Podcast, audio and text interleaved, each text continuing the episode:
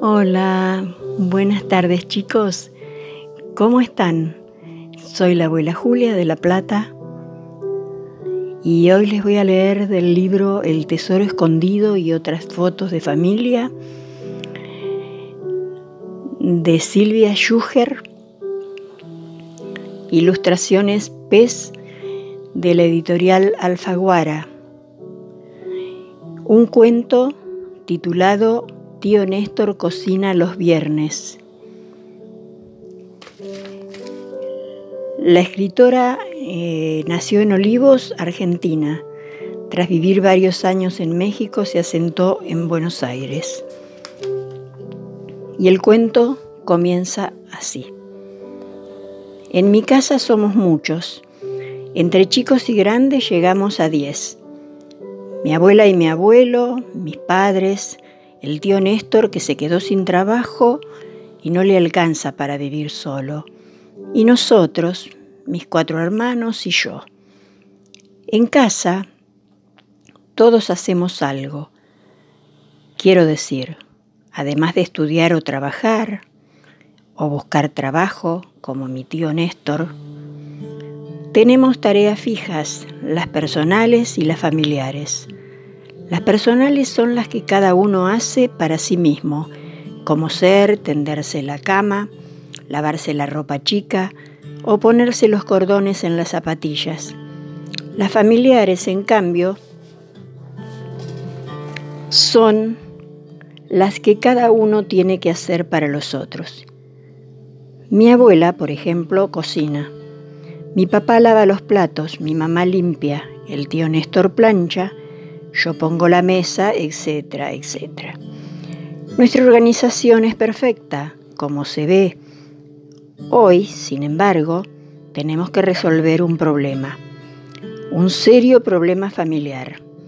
Resulta que el tío Néstor, muy agradecido de poder vivir en casa, pidió que lo dejáramos hacer para la familia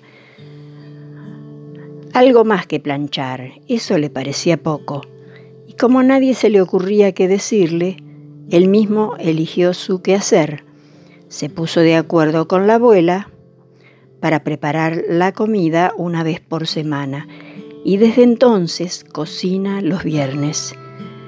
De esto ya va para un mes.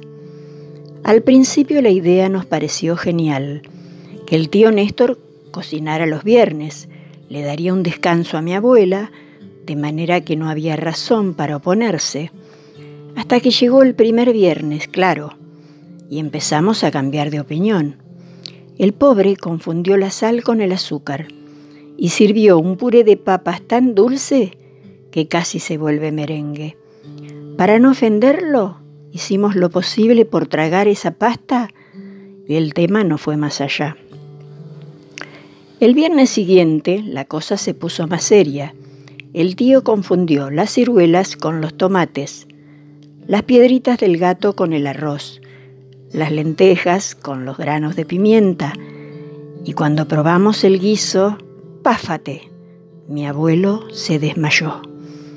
La cosa se fue agravando hasta que ayer a la noche pasó lo peor. En vez de orégano, el tío puso hierba en la pizza y cuando mi mamá la mordió, Tuvo que ir corriendo al baño y no pudo salir hasta hoy. Ahora estamos todos reunidos, menos el tío, pensando qué trabajos ofrecerle en la casa para que no se deprima. Vamos a decirle que lo necesitamos mucho para otras tareas. Así vuelve a cocinar mi abuela. La mejor idea que tuvimos hasta el momento es proponerle que elija buena música para escuchar cuando comemos, sobre todo a la noche.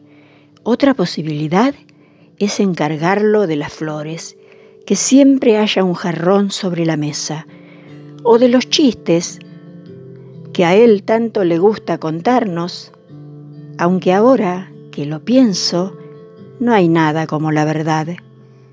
¿Qué tal si le decimos que nos encanta que viva con nosotros, pero eso sí, que se haga verde la vista, ¿no? O se consiga unos anteojos. Colorín colorado, este cuento ha finalizado. Espero les haya gustado. Los abrazo. Hasta la próxima.